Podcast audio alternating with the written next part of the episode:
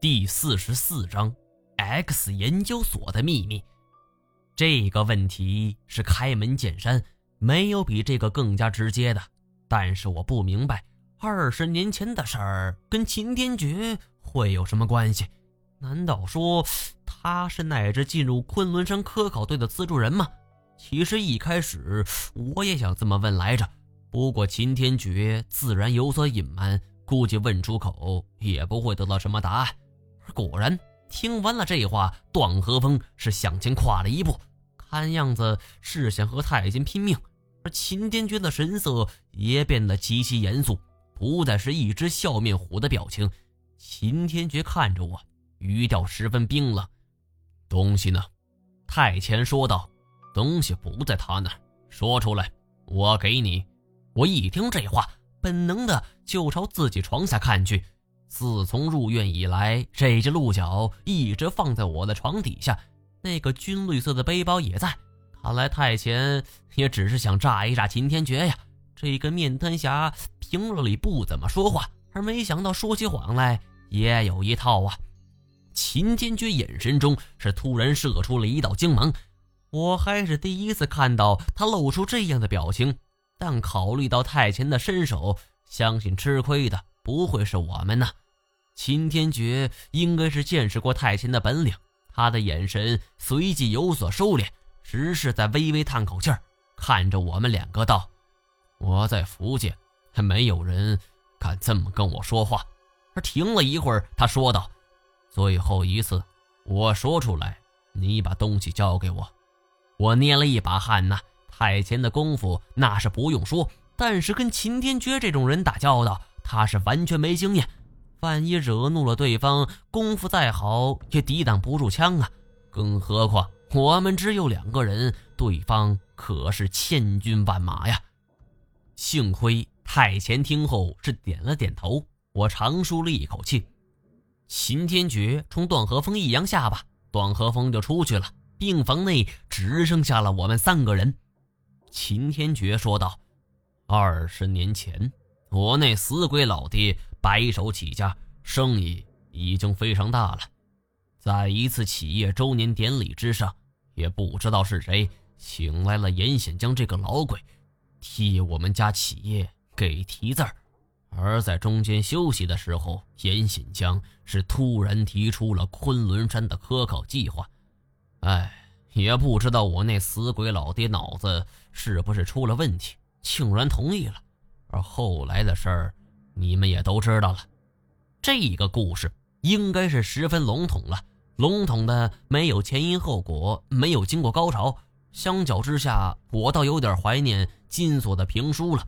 假设秦天觉所说的一切都是真的，那就存在了一个疑问：按照萧九天日记上的说法，他们曾经就某一研究课题申请过相关的经费。这种大规模的、集中了很多专业专家学者的科考行动，是很少会有私人赞助的。而且二十年前，虽然经济发展得到了长足进步，但是很少有人这么大手笔去赞助一支广告效果不太明显的科考行动。秦天觉的父亲是白手起家，能够坐拥福建的经济江山，绝非侥幸。这么一个精明的生意人，可能做这种费力不讨好的事儿吗？我表示深深的怀疑。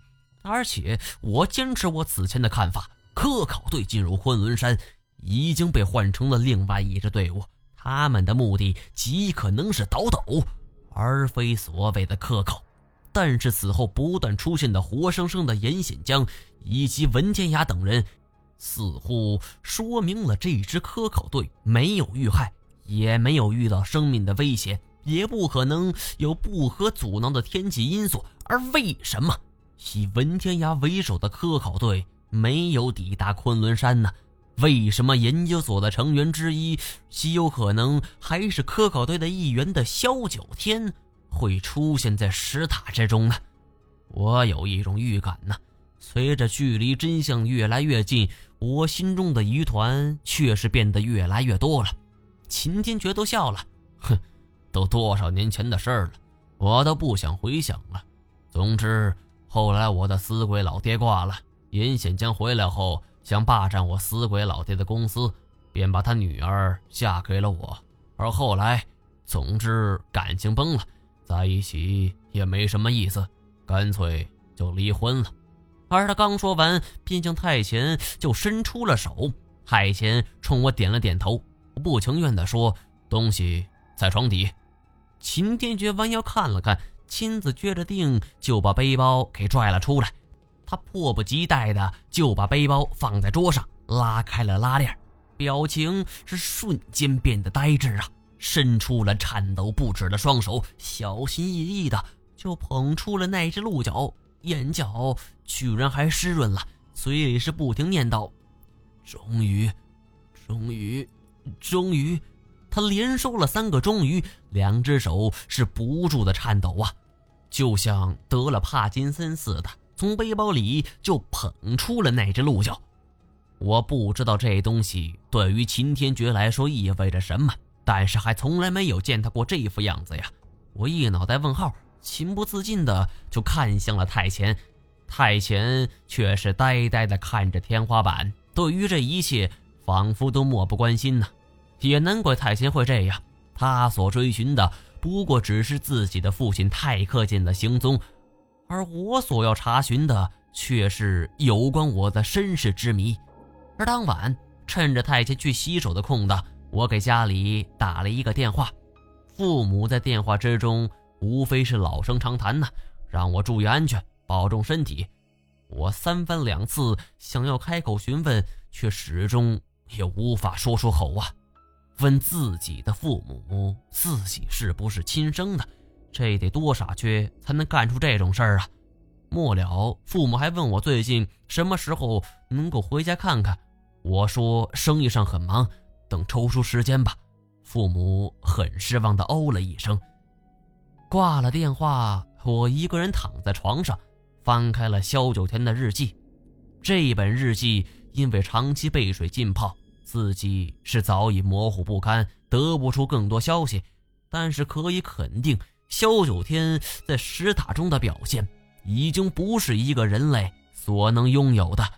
我以前看过相关的报道，当一个人脱离了现代社会的时间过长以后，他就会失去原有的一些基本行为能力，比如语言，比如社交。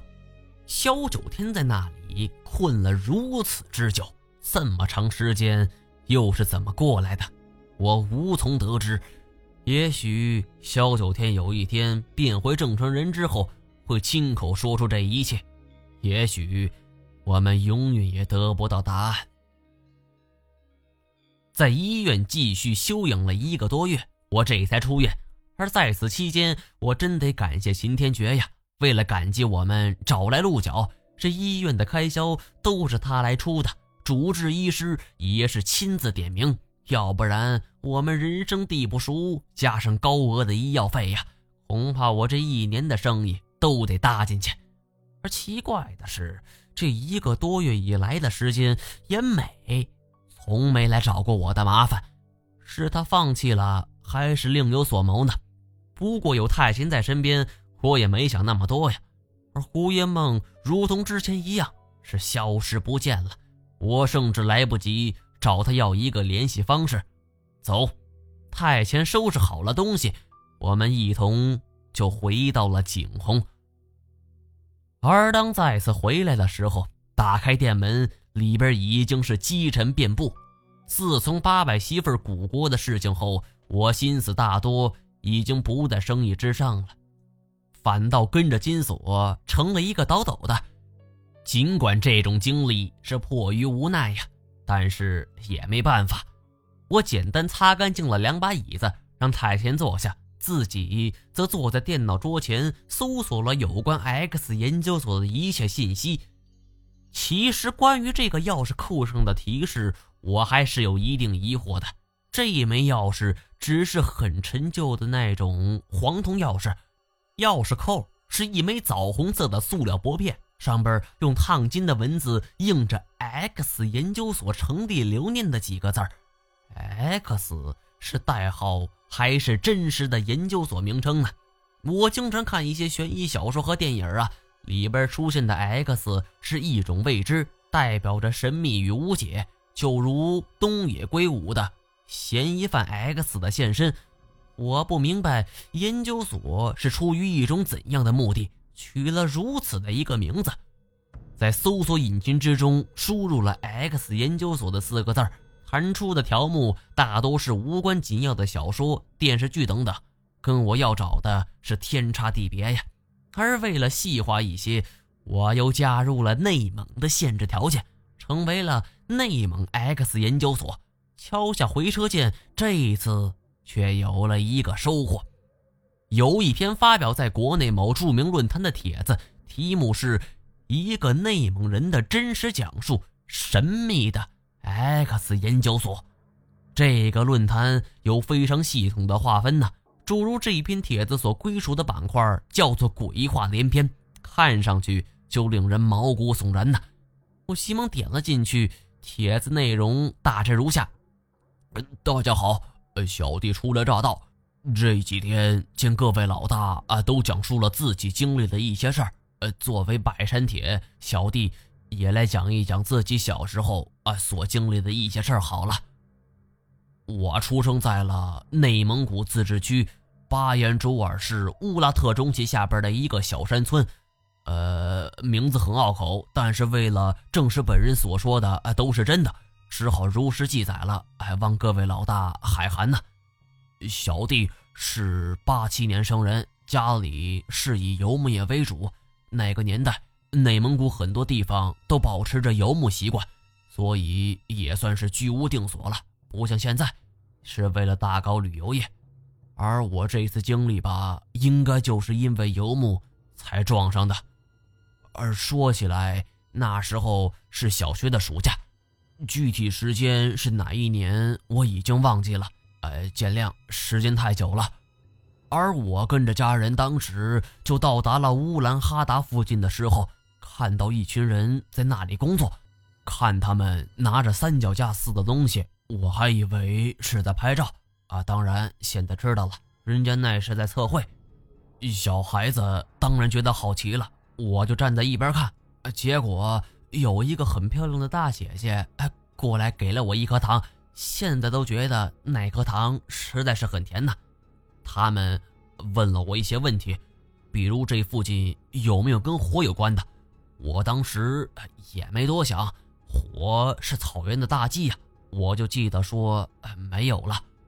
而后来的事儿就很奇怪了，内蒙古的游牧其实就是居无定所的生活，所以我们没有目的地，哪里有肥沃的土壤和丰足的草料啊，就去哪儿。可是这十几个做测绘的人一路上都跟着我们，而两三天之后，大家都很熟了。而我父亲就招待了他们，大人讲话，我是从来不听的，都是跟那个漂亮的大姐姐玩。而一个星期之后，我们才走到了一处丰盛的大草原。父亲说要在这里住上一阵儿，呃，喂饱了牛马，那群叫做测绘的人就跟我们分道扬镳了。我以为他们的目的地啊还有很远，就自己爬上一处高岗，目送他们离去。但是没想到啊。在我能看到的最大范围内，呃，发现了一个小建筑的黑影儿，他们全都住进了那儿。而第二天呢，我也不知道自己哪根筋不对，悄悄就骑上了一匹马，朝那个黑影跑过去。常言道，呃，是看山跑死马呀。大草原上一个黑点儿，往往要跑一天呢。一直到太阳西沉的时候，我才跑到建筑面前。现在一想啊，为什么自己当时非去不可呢？可能啊，我真的有点喜欢那个大姐姐了。我抬头看了一下，呃，建筑的门口挂着一个白底黑字的牌子。小时候不知道那是字母，以为是差研究所，而长大之后哦，我才知道应该是 X 研究所。